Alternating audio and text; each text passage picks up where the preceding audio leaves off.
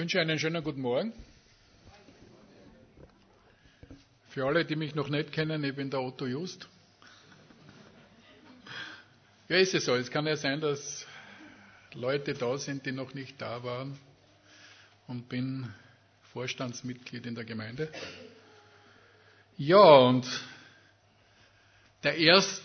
Jänner direkt als Sonntag ist doch ein, durchaus ein interessanter Zeitpunkt für eine Predigt. Ich habe darüber nachgedacht, was wünschen wir uns denn zum neuen Jahr?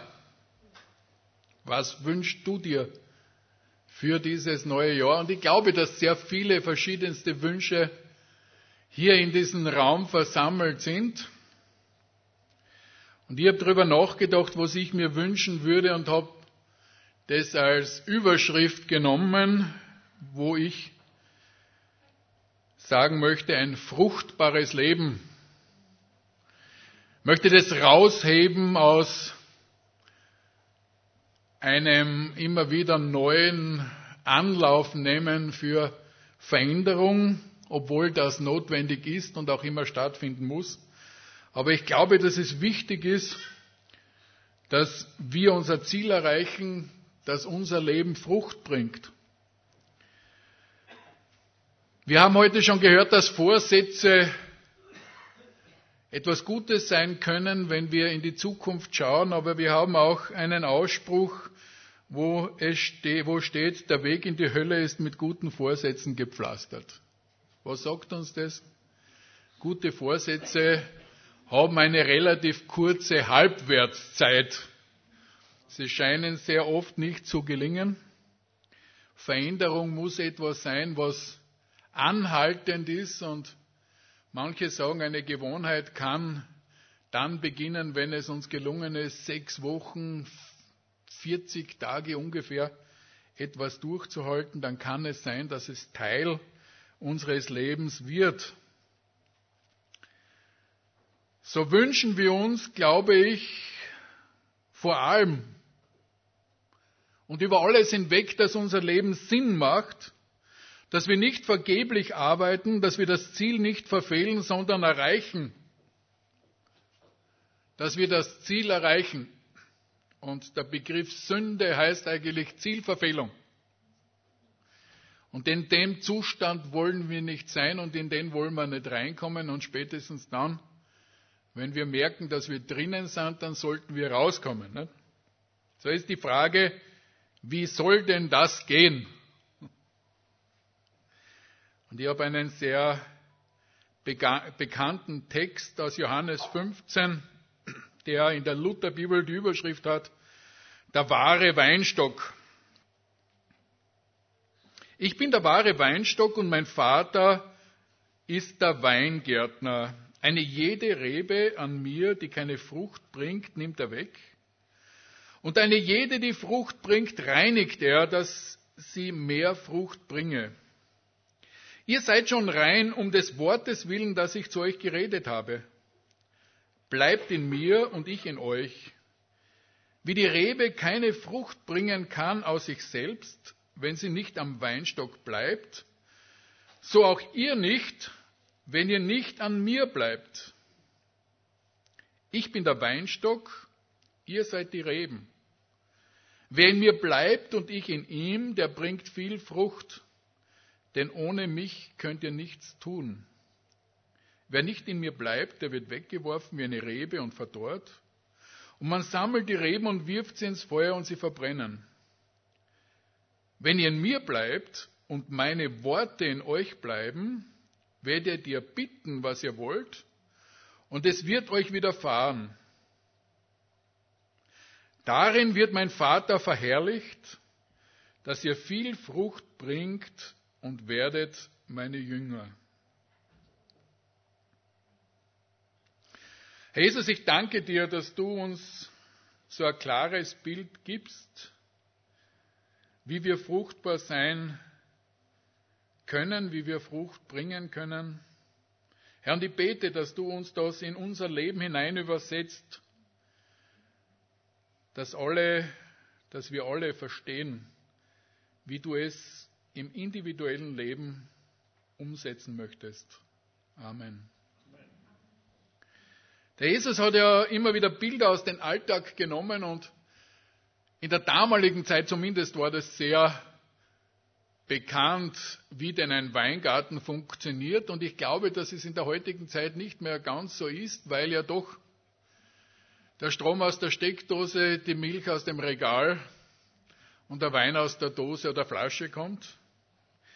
Und so darf ich euch so ein paar Bilder mitgeben aus einer Präsentation, wie denn ein Weingarten ausschaut, der entsprechend angelegt ist, der in einer entsprechenden Hanglage ist, der der Sonne zugewandt ist oder in einer entsprechenden Ebene da ist, wo der Boden entsprechend bearbeitet wird, so wie die Weingärtner das früher mit der Hand gemacht haben, haben wir heute schon Pflüge.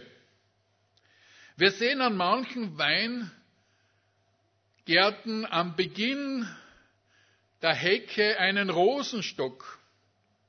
Und wer sich die Frage stellt, ob das nur so eine Rose ist, die dafür da ist, dass man einen schönen Duft hat, den darf ich äh, enttäuschen. Der Rosenstock ist jene Pflanze, wo die Blattläuse gerne draufgehen und sie ist ein, könnte man sagen, ein äh, Zeichen, ein Messinstrument für den Befall der Schädlinge sodass auch die Bauern dann wissen, wann müssen sie spritzen, auf was müssen sie achten, wie ist der Befall mit diesen Schädlingen.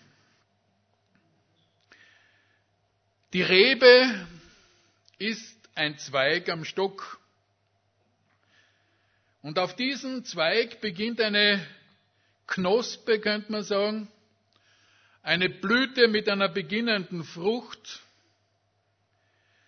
Und der Weingärtner reinigt die Rebe, er schneidet alles weg, was nicht Frucht bringt, weil alle Zweige, die nachtreiben, und äh, dieser Weinstock treibt ja weiterhin leere Zweige, auch dann, wenn schon der Fruchtstand angesetzt ist, die saugen Saft heraus aus dem Stock und behindern die Frucht. Wenn die Frucht entsprechend wachsen soll, entsprechend groß sein soll, dann muss man das wegzwicken, die Geize entfernen. Und zuletzt gehört auch das Blattwerk weg, denn die Weintrauben sind ja oft dann mit Blättern umgeben, sodass dann schlussendlich in den Weingärten sichtbar die Trauben dann draufhängen, frei von Blattwerk, frei von Ranken und wir sehen dort die volle Frucht. Ein wunderbares Bild für den Menschen, wenn wir den Menschen als Rebe sehen, dann sehen wir Jesus Christus als den Weinstock.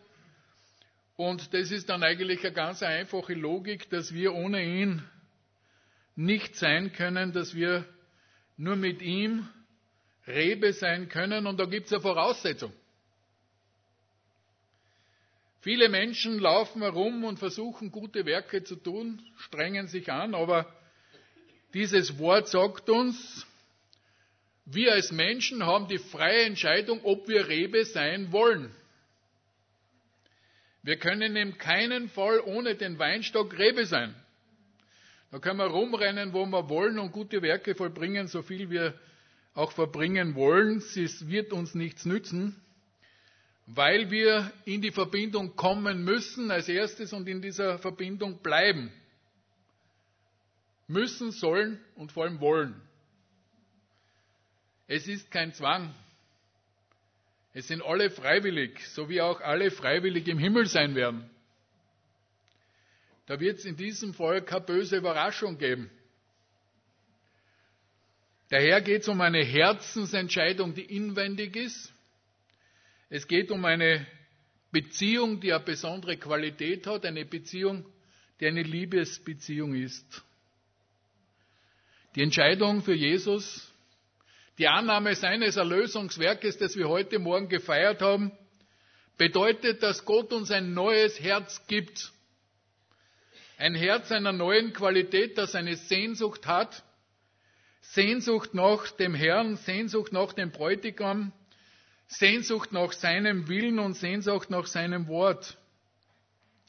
So wie das Wort in Hesekiel 36, 26 auch sagt, Schon im Alten Testament spricht der Herr, ich will euch ein neues Herz und einen neuen Geist in euch geben und will das steinerne Herz aus eurem, aus eurem Fleisch wegnehmen und euch ein fleischernes Herz geben. Ein Geschenk, eine Gabe, die wir nicht selbst machen können, sondern etwas, was wir von Gott bekommen müssen. Was Gott als Samenkorn in unser Leben reinsetzen muss, dass es aufgehen kann. Ein Geschenk, das angeboten wird, das der Herr uns auf Schritt und Tritt immer wieder angibt, äh, anbietet, aber das auch immer wieder oder das zunächst einmal angenommen werden muss. Und Gott ruft, ich will dir ein neues Herz geben. Und so sagt auch Hebräer 7,4 und bestimmt abermals einen Tag, ein Heute und spricht nach so langer Zeit durch David, wie eben gesagt, Heute, wenn ihr seine Stimme hört, so verstockt eure Herzen nicht. Wichtiger Punkt, dass wir seine Stimme immer wieder hören können und im Hiob lesen wir, dass Gott jeden Menschen anspricht. Ganz egal, wo er ist. Ob in Europa, in Afrika, in Indien, in den entferntesten Gebieten hat Gott seinen Weg zu Menschen zu sprechen. In der Nacht, bei Tag, durch Menschen, durch seine Wunder, durch seine Schöpfung spricht Gott zu uns. Und doch geht es heute und immer wieder um mich. Es geht um dich und mich. Es geht um uns persönlich, es geht nicht um einen anderen, sondern es geht immer wieder, dass ich persönlich diese Veränderung von Herzen haben möchte, dass ich ein neues Herz haben möchte, dass ich eine neue Schöpfung sein möchte, dass ich von Herzen Gottes, tun, Gottes Willen tun möchte. Es ist etwas, eine Veränderung, die nicht von außen kommt, die wir uns nicht aufsetzen, sondern es geht um eine von Gott gewirkte innere Veränderung, die von innen nach außen dringt. Wir lernen mit dem Herzen. Wir haben ja nicht das Problem, dass wir die Dinge nicht wüssten. Der Mensch weiß, was gut ist auf der ganzen Welt. Die Medien berichten, dass er dieses Wissen vom Kopf keine 20 Zentimeter tiefer bringt, dass sie nämlich, dass dieses Wissen ins Herz hineinfällt, sodass mit dem Herzen gelernt werden muss. Und das geht nur in Zusammenarbeit mit Gott, dass der Heilige Geist zu uns spricht, dass er uns aufzeigt, äh, was er verändern möchte und dass diese Zusammenarbeit von Gott und uns in diese Veränderung hinein wichtig ist. Der natürliche Mensch ohne Gott möchte immer die anderen verändern und selbst gleich bleiben. Wir haben immer wieder die Probleme, dass der andere uns auf die Nerven geht, dass der eine Schwierigkeit macht und dass diese Dinge äh, sich verändern. Der geistliche Mensch erkennt seinen Zustand vor Gott und möchte sein Herz durch Gott verändern lassen. Das Einzige, was wir wirklich in der Hand haben, oder, sind wir selbst, oder? Zumindest zum Teil. Wissen wir doch sehr oft, dass wir unsere eigenen Motive nicht immer kennen und immer wieder scheitern, das zu tun, von dem wir wissen, dass es gut ist, wie Paulus schon im Römerbrief ausgerufen hat, ich elender Mensch, wer soll mich erretten von dem sündigen Fleisch? Da braucht es die Gnade, dass Gott uns diese Veränderung schenkt, dass er unser Herz verändert. Und daher möchte er sagen, wir hören es immer wieder, es ist aber einer der größten Flüche, bleib so wie du bist. Okay, wir hören diese Flüche immer wieder. Verstehen wir, dass es tatsächlich ein solcher ist? Denn wenn wir uns nicht verändern hin zu Jesus, dann gibt es keine Frucht. Wir haben ja oben gesehen, das Zweigerl mit, dem kleinen, mit der kleinen Knospe. Natürlich ist es so, dass wir diese Knospe noch nicht essen können. Und sie schmeckt dann noch nicht. Und auch die grünen Früchte schmecken noch nicht. So ist es so, dass unsere Frucht wachsen muss und daher im einen oder anderen durchaus grün sein kann und nicht gleich sichtbar ist oder auch nicht gleich gut schmeckt. Aber es gibt auch immer wieder die Möglichkeit, auch im Handel Früchte gut aussehen zu lassen. Auf der einen Seite wissen wir, dass auch Disteln blühen können und Frucht geben, aber es ist halt nur am Weinstock die Rebe zu finden. Wie wir gesehen haben, die Blüte, der Fruchtstand, die Trauben. Auch der Gesundheitszustand der Trauben selbst ist wichtig. Und wie uns das Wort sagt, geht der Weingärtner durch und schaut sich das an und schaut, ob das entsprechend passt. Und wenn eine Traube auf der Rebe drauf ist, die einen Schaden hat, je nachdem wie groß der Schaden ist, dann wird die vor der Presse rausgenommen, weil er diese Traube den Wein verdirbt, indem Keime, Faulheit, äh, Bakterien in den frischen Traubensaft des Weins hineinkommen. Diese Rebe reinigt er, schneidet es weg, putzt es aus, schaut, dass die Frucht gut ist. Die Frucht, wie schaut die aus im geistlichen Leben? Was für Vorstellungen hast du persönlich von Frucht?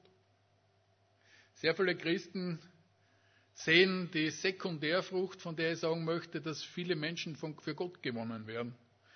Aber zunächst sehen wir im Galater 5,22, die Frucht des Geistes aber ist Liebe, Freude, Friede, Langmut, Freundlichkeit, Güte, Treue, Sanftmut, Enthaltsamkeit. Was ist es? Eine Veränderung, die in unserem Leben stattfindet, die dort oder da beginnt zu reifen die auf das Drängen des Heiligen Geistes immer wieder durch sein Anstupsen sagt, hey, das war jetzt nicht in der Liebe, jetzt hast du den Mund wieder zu früh aufgemacht, jetzt äh, kann diese Frucht spürbar werden, können andere sie schmecken, diese Frucht feststellen und den Wachstums- und Reif Reifungsprozess dieser Frucht gibt es halt nur im echten Leben. Nicht? Wie sollten wir denn Langmut lernen, wenn wir nicht langmütig sein müssten? Nicht? Wie sollten wir die Geduld nicht zusammenbringen, wenn wir sie nicht üben müssten? So wie manche sagen, als Gott die Geduld verteilt hat, stand ich gerade hupend im Stau, nicht? Oder ihr kennt das Gebet. Gott gib mir Geduld, aber bitte sofort. Geduld, Langmut, Dinge, die ab Zeit brauchen, können ganz einfach oft nur im Kampf gegen die Ungeduld bestehen und im Durchhalten und Dranbleiben erprobt werden. So sehen wir, dass wir hier und da grüne Trauben bringen, die noch sauer sind, aber das Ziel, das Ziel wird auf dieser Rebe schon sichtbar. Man sieht den Weinstock, wenn man den Weinstock dahinter erkennen kann. Man sieht, okay, da ist was dran, da kommt was Gutes raus. Die Frucht einer guten Frucht ist, dass gute Früchte gekauft werden, sagt man am Marktplatz. Gute Früchte schmecken gut. Faule Früchte werden weggeworfen. Das veränderte Leben als Frucht ist ein Duft Christi in unserer Umgebung, ein Brief Jesu geschrieben in unsere Herzen. Dass Gott eine Erweckung erleben wird und will in unserer Umgebung, hat damit zu tun, dass die Erweckung in mir beginnt. Die Erweckung beginnt dort, wo wir ernsthaft uns von Gott verändern lassen wollen und wo diese Frucht nach außen dringt und mit anderen Menschen in Beziehung kommt, wo wir von Herzen den Willen Gottes tun wollen, wo der Weinstock seinen Saft in die Frucht hineingeben kann. Dann wird ein Duft Christi in unserer Umgebung spürbar. Und ich muss euch leider enttäuschen, dass der Duft Christi nicht immer eine positive Reaktion hervorruft. Okay? Ich glaube sogar, dass der Duft Christi sehr oft Hass, Ablehnung, Spott hervorruft und wir uns dann fragen, hey, stimmt was nicht? Nein, nein, es stimmt, wir sind ein Duft zum Leben für die, die erlöst werden sollen und ein Duft zum Tode für die, die verloren gehen werden. Leider.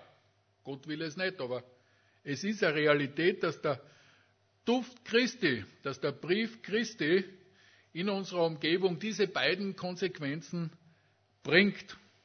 Ändert nichts daran, wie Paulus sagt, dass wir ein Brief Christi sind, geschrieben auf Herzen. In 2. Korinther 3, 3 kann man das nachlesen. Von euch ist offenbar geworden, dass ihr ein Brief Christi seid, ausgefertigt von uns im Dienst, geschrieben nicht mit Tinte, sondern mit dem Geist des lebendigen Gottes, nicht auf steinerne Tafeln, sondern auf Tafeln, die fleischerne Herzen sind. Gottes Geist schreibt nicht in den Kopf, sondern aufs Herz. Jetzt könnte man natürlich sagen, ja, hm, was ist das Herz? Nicht? Das ist aber die Bibel zeigt uns, dass das Herz nicht das Organ ist, das da drinnen schlagt, das eine empfindbare Existenz in uns ist, das wir manchmal da in der Mitte spüren. Und das ist das, was uns berührt, was uns anrührt, wo Gott drauf ganz einfach seinen Stempel drücken möchte und wo er immer wieder den Brief weiterschreiben möchte.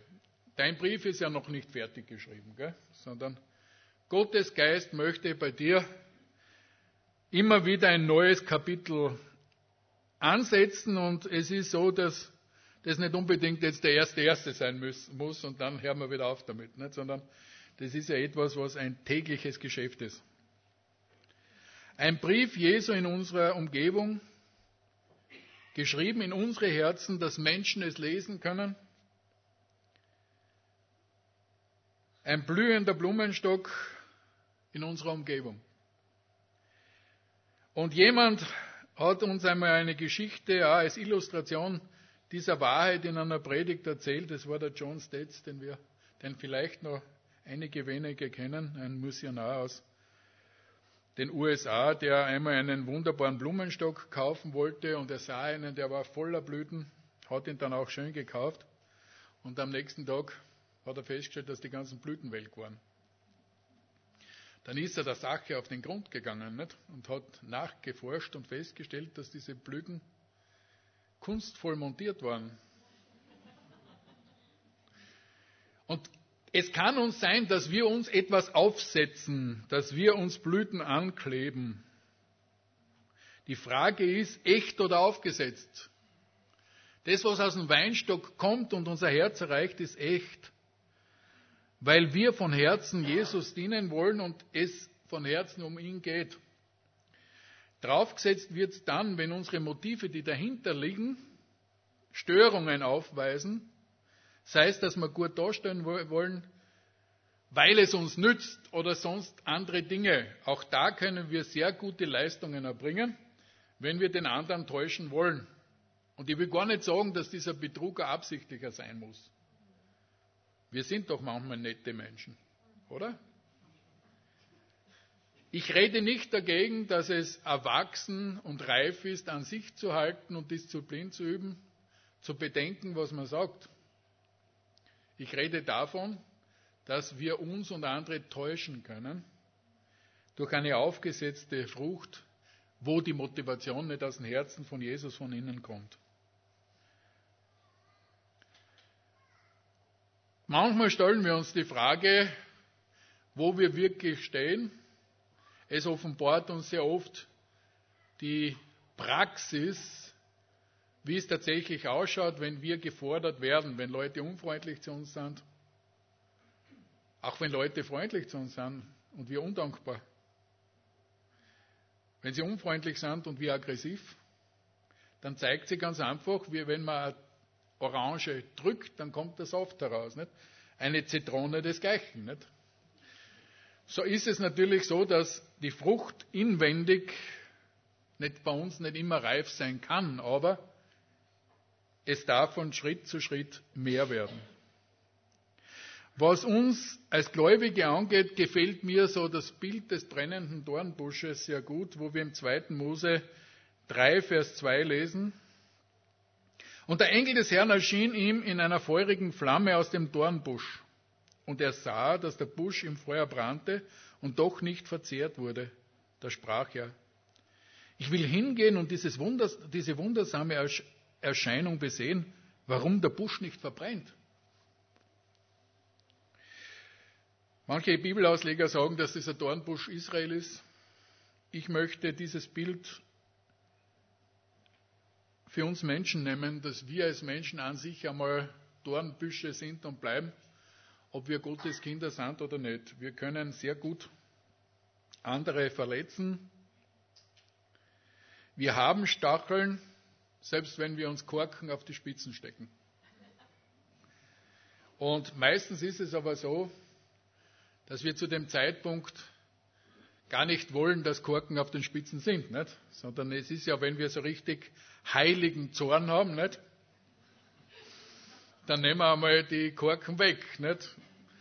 Wobei ich feststellen muss, äh, dass diese Gabe des heiligen Zorns an und für sich sehr selten ist. Also ich bin von Haus aus einmal der Meinung, dass die meisten Formen von Zorn nicht wirklich heilig sind. Doch ist es so, dass dieser Busch, wenn das Feuer Gottes drinnen brennt, von Menschen wahrgenommen wird als dieses Licht am Berge, wo Menschen hinkommen und schauen, hey, und sagen, eigenartig, da ist was anderes dran. Ich kann es jetzt nicht genau ansprechen, was es ist, aber es ist was anderes. Da ist etwas, das wirst du nicht erfahren. Das werden sie dir kaum sagen. Aber es ist so, wenn Gottes Geist in dir wirkt, dann ist es nicht wichtig, dass du es weißt und dass Menschen es wahrnehmen, oder? Und das kann zur Frustration führen, dass wir nicht wirklich merken, dass wir Licht sind in unserer Umgebung, weil die Kerze das ja auch nicht wirklich merkt. Weil meistens so ist, dass der, der beim Scheinwerfer steht, sowieso in der Umgebungshelligkeit ist, aber die, das Licht wird von außen gesehen. Es ist das Feuer Gottes. Es ist der Heilige Geist, der brennt, der sichtbar wird und in den Gott in uns immer wieder sichtbar werden muss. Und er brennt in Echtheit. Wir merken Echtheit. Journalisten haben in ihrer Recherchetätigkeit immer wieder die Art, verschiedene Quellen zu prüfen und Übereinstimmung festzustellen. Es gibt diese Übereinstimmung zwischen verschiedenen Quellen oder in mir gibt es auch verschiedene Quellen. Es gibt das, was mein Wort sagt und das, was mein Körper ausdrückt. So gibt es undurchgängige Persönlichkeiten, wo man das Gefühl hat, dass das, was er sagt, mit dem Gesichtsausdruck und mit der Körperbewegung nicht übereinstimmt. Wir merken ganz einfach manchmal, wenn Leute lügen, oder? Genauso ist, bist du durchgängig, wenn du von Herzen den Wunsch hast, Gott zu dienen, dann wird das, was da rauskommt von Herzen, auch glaubhaft durchgängig sein und wird sich auch in Stresssituationen bewähren, beginnen. Was ist der Unterschied zwischen Christen und Nichtchristen? Abgesehen davon, dass sie Gott gehören, in ihrem Verhalten sind sie nicht fehlerlos. Okay? Aber Sie gehen mit Fehlern anders um. Wenn wir einen Fehler machen, dann können wir uns entschuldigen. Ist das schwierig? Manchmal schwierig für uns, dass wir uns entschuldigen. Manchmal noch schwieriger für den, bei dem wir uns entschuldigen, weil der es ja gar nicht mag. Ich werde es oft merken, wenn ihr wohin geht und euch entschuldigen wollt, dass die dann so, ah, ist nicht so wichtig und, und überhaupt und außerdem. So ist es so, dass wir beim Fruchttragen zunächst die Frucht bei uns beginnen muss. Und ohne die Frucht, die bei uns beginnt, keine Sekundärfrucht, nämlich andere Menschen, eine Erweckung entstehen kann.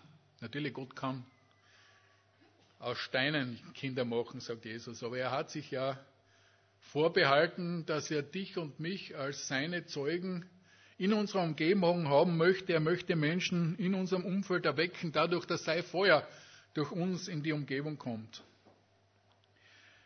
So war und ist das erste Ziel Jesu unsere Veränderung durch Gemeinschaft mit ihm in der Berufung, wo er schon bei seinen Jüngern den Berufungszweck klar festgelegt hat in Markus 3,14, wo er sagt, und er setzte zwölf ein, die er auch Apostel nannte, dass sie predigen sollten? Ja, aber zuerst, dass sie bei ihm sein sollten und dass er sie aussendet zu predigen. Das waren Apostel, muss ich euch sagen. Gell?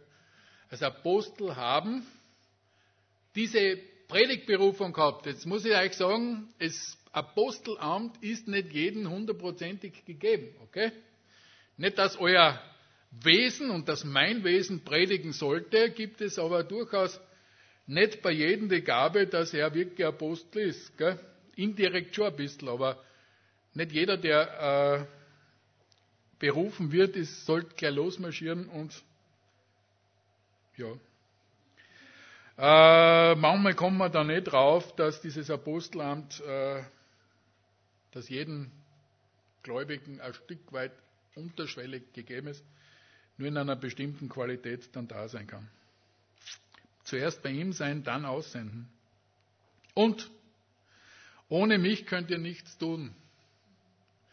Das Volk Israel ist beim Auszug aus Ägypten trainiert worden auf Gottes Zeichen zu hören, indem er als Feuersäule und Wolkensäule vorausgegangen ist oder stehen geblieben ist. Und diese Bewegungen, die Gott mit dir machen möchte, sollen ein Stück weit immer wieder in diesem Blick auf die Feuersäule oder Wolkensäule geschehen, im Aufblick auf den Herrn, im Hören auf unser Herz, wo Gott uns gesagt hat, er möchte uns mit seinen Augen leiten. Er will nicht, dass wir ihm nur ein Fließ auslegen, ob es nass oder trocken wird, sondern seine Stimme zu hören und innerlich das Reden des Heiligen Geistes, ist es jetzt wirklich dran? Habe ich Frieden? Manchmal ist es so, dass der Friede Gottes eine der wesentlichsten, eine der wesentlichsten Signale sind, die uns zeigen, dass unser Weg in Ordnung ist. Selbst wenn es links und rechts kracht. Selbst wenn wir in einer schmerzhaften, in einer undurchsichtigen, in einer verwirrten Situation sind. Selbst wenn wir im Chaos leben und wir aufschauen und sagen, Herr, was ist los? Und wir merken, es ist ruhig. Ich habe mir manchmal schon die Frage gestellt, bin ich herzlos, wenn ich so eine Ruhe in einer bestimmten Situation habe. Habe festgestellt, ich brauche sie auch, damit ich meine Schritte, die Gott möchte, gehen kann und da brauche ich Ruhe, da kann ich nicht das Chaos jetzt um, um mich aufnehmen. Und so sagt uns das Wort da, dass Gott es möchte, dass sei Friede, der höher ist als die Vernunft, mit uns wirkt, mit uns ist. Ohne ihn können wir nichts tun. Und so ist die erste Frage, die sich jeder am 01.01.2017 stellen sollte, gehöre ich wirklich ihm? Ganz. Die zweite Frage, will ich mit ihm gemeinsam etwas tun? Darf er durch mich? Oder habe ich gerade was anderes vor? Nicht? Es ist sehr rasch gesprochen, dein Reich komme, dein Wille geschehe. Die Frage ist, haben wir das einen Umweg, einen kleinen, nicht? Auf jeden Fall ruft uns Jesus auch heute, vor allem jene, die unter Last sind, die es schwierig finden. Komm her zu mir alle, die ihr mühselig und beladen seid, ich will euch erquicken. Nehmt auf euch mein Joch und lernt von mir, denn ich bin sanftmütig und von Herzen demütig. So werdet ihr Ruhe finden für eure Seelen. Denn mein Joch ist sanft und meine Last ist leicht. Was bedeutet das? Manche sind unter einem fremden Joch, check dein Joch. Manche sind unter einem eigenen Joch, check dein Joch. Auch das eigene ist mühselig. Vielleicht manchmal mühseliger als das Fremde. Es gibt nur eins, das sanft ist. Seines. Und diese Einladung, die Jesus uns immer wieder gibt, auf die wir uns berufen können in der Mühsal. Wenn ihr euch mühselig und beladen fühlt, dann stellt euch auf dieses Wort drauf und sagt, Herr, du rufst mir ja jetzt. Ich möchte zu dir kommen. Ich prüfe mein Joch und so überleg, was habe ich mir denn aufgeladen? Was haben mir denn andere aufgeladen? Nicht, dass ihr da aus dem Ganzen rauskennt, aber ihr könnt eine Übergabe machen. Ihr könnt das Joch dem Herrn hinlegen. Und ich kann euch sagen, es macht einen Unterschied bereits in der Entscheidung, ob ich etwas selber tragen will, was ich nicht tragen kann, oder von Haus aus bekenne und sage, Herr, ich kann es nicht tragen. Herr, aber ich leg dir es hin. Und mit deiner Hilfe werde ich jetzt vorwärts gehen. Und mit seiner Hilfe werden wir Sieger sein. So gilt diese Einladung für Anfänger und Fortgeschrittene. Okay? Manchmal ist es das Problem von Fortgeschrittenen, das gesagt haben, ich habe das eh schon alles gehört. Gell? Kennt das eh. Ihr kennt ja die Strecken da dazwischen nicht. Es ist nicht das Problem, dass wir es nicht wüssten. Ohne mich könnt ihr nichts tun. Und er möchte ganz einfach, wie bei der Brotvermehrung, das, was du hast, nehmen, so wie diese fünf Brote und zwei Fische, es nehmen, es segnen und es durch dich dann entsprechend weitergeben und Menschen damit segnen. Aber es ist wichtig, dass wir das, was wir haben, ganz bewusst an ihm hinlegen und sagen, okay Herr, nimm, was ich habe und verherrliche dich dadurch. Und so heißt es, wer in mir bleibt und ich an ihm, der bringt viel Frucht. Der bringt viel Frucht. Und wir haben schon gehört, was es eigentlich bedeutet, in dem in ihm bleiben in den letzten Sonntagen, ob es um die ständige Gemeinschaftspflege geht, um die Gemeinschaft mit Gottes Wort, um die Gemeinschaft mit Geschwistern, Hauskreise, Gottesdienste. Aber vor allem auch, dass wir mit allen Dingen zu Jesus kommen, seinen Willen suchen. Und dann hat er uns versprochen, eigentlich Philippa 4, 4 bis 6, ich lese den sechsten Vers, sorgt euch um nichts, sondern in den großen Dingen lasst eure Bitten und Gebet mit Flehen und Danksagung vor Gott kund werden, oder? Ah, habe ich mich verlesen, gell? In allen Dingen, gell? Neigen wir manchmal dazu, dass wir zunächst einmal alles selber probieren, nicht? Dass wir sagen, na, das ist für den Herrn klar. Das ist für ihn zu unwichtig. Und dann geht es uns so wie Josua und Ei, ein Angriff, sagen wir das, jetzt haben wir gerade, jetzt haben wir gerade äh, Jericho niedergeworfen, pfeift was auf und fort und die nächste Schlappe ist da, nicht?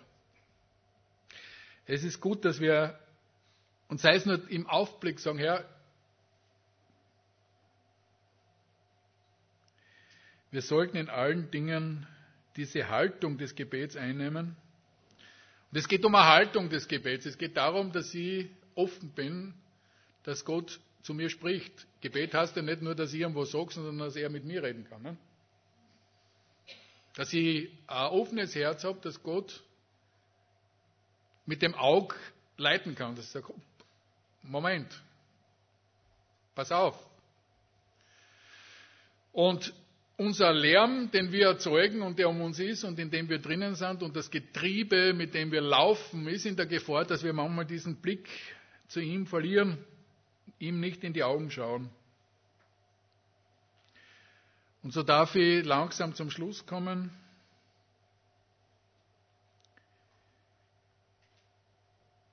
Du, ich, wir alle sind zunächst geschaffen zur Verherrlichung Gottes. Was hat Jesus gesagt? Wodurch wird Gott verherrlicht? dass wir Frucht bringen, dass er in uns ist und wir in ihm und dass wir Frucht bringen.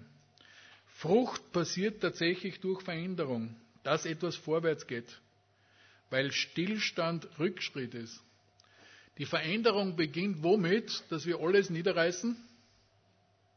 Sie beginnt mit dem ersten Schritt, wie jeder Weg mit dem nächsten Schritt beginnt. Ich habe manchmal die ungute Aufgabe, mit Hinterbliebenen von Soldaten in Kontakt zu kommen und sie zu betreuen.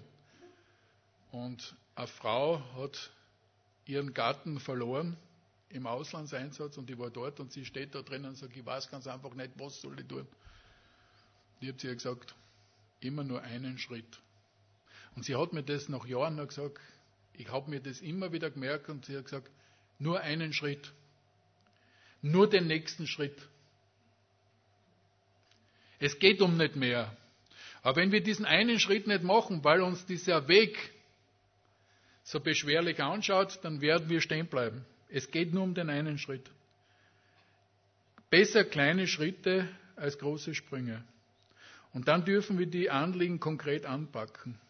Wir dürfen Entscheidungen treffen. Wir dürfen uns helfen lassen. Wir dürfen Hinweisen nachgehen und gute Gewohnheiten beginnen und zu praktizieren. Und ich bin ja mit Lisa schon vor der Predigt in Kontakt gewesen. Sie sitzt ja jetzt gerade da hinten drinnen und macht den wunderbaren Dienst, dass sie übersetzt. Und sie hat gesagt, sie macht mit ihren Studierenden im ersten Semester immer ein Experiment. Sie sollen versuchen, eine neue Gewohnheit täglich über sechs Wochen zu praktizieren und sehen, was das in ihrem Leben verändert. Die Gewohnheit kann einfach sein, täglich jemanden danken oder fünf Minuten Sport betreiben oder täglich beten. Diejenigen, die durchhalten, spüren, dass sich das Leben verändert. Sagen, Herr, was möchtest du heute haben? Und so darf ich einige Frage zum, Fragen zum Abschluss, zu Jahresbeginn stellen. Fragen, die du dir stellen kannst, bin ich schon Rebe am Weinstock? Wenn nicht, was hindert dich? So wie die Ärmel um würde, sagt, was ist mit euch? Seid ihr schon verheiratet? Ihr sitzt da nebeneinander.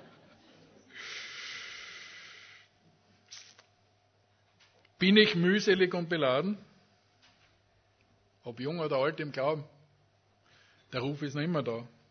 Will ich Gottes Willen tun? Oder weiß ich nicht, was ich tun soll? Bin ich enttäuscht, frustriert? welche Fragen ihr immer habt. Du darfst da deine Frage einsetzen.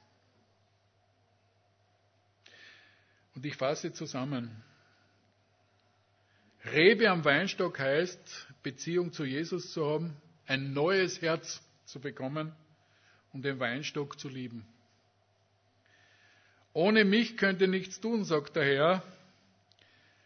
Seine Wege oder meine Wege ist die Frage sein Joch oder meins? Will ich mit ihm wirklich in allen Dingen zusammenarbeiten und von ihm den Segen für das, was ich tue, holen, der aber nur mit seinem Wort übereinstimmen kann? Wenn etwas gegen das Wort spricht, kann ich dir eins versprechen. Du kannst 100 Jahre beten. Er wird sie gegen sein eigenes Wort nicht stellen. Er wird sie nie zu was Verkehrten stellen. Wer in mir bleibt und ich in ihm, der bringt Frucht. In ihm sein und bleiben, in Verbindung sein. Und was passiert daraus? Der himmlische Vater wird verherrlicht. Die Beziehung, die Bestimmung, die dir gegeben ist, dein eigentliches Ziel, kannst du so erreichen. Ein fruchtbares Leben. Und jeder Weg beginnt mit dem ersten Schritt. Amen. Jesus, wir danken dir, dass du unser Weinstock bist und sein möchtest. Du möchtest uns von deiner Kraft geben. Du möchtest mit uns sein und vor allem du möchtest die Aufgaben, die wir nicht bewältigen können, von unseren Schultern nehmen und auf dich nehmen. Du möchtest Deine Aufträge, möchtest uns helfen, deine Aufträge zu erfüllen, die größer sind als wir sind, Herr. Ich danke dir, dass du uns ein fruchtbares Leben verheißen hast, in dir. Herr, und ich bete, dass jeder einzelne von uns ins kommende Jahr Frucht trägt und diese Frucht reift. Amen.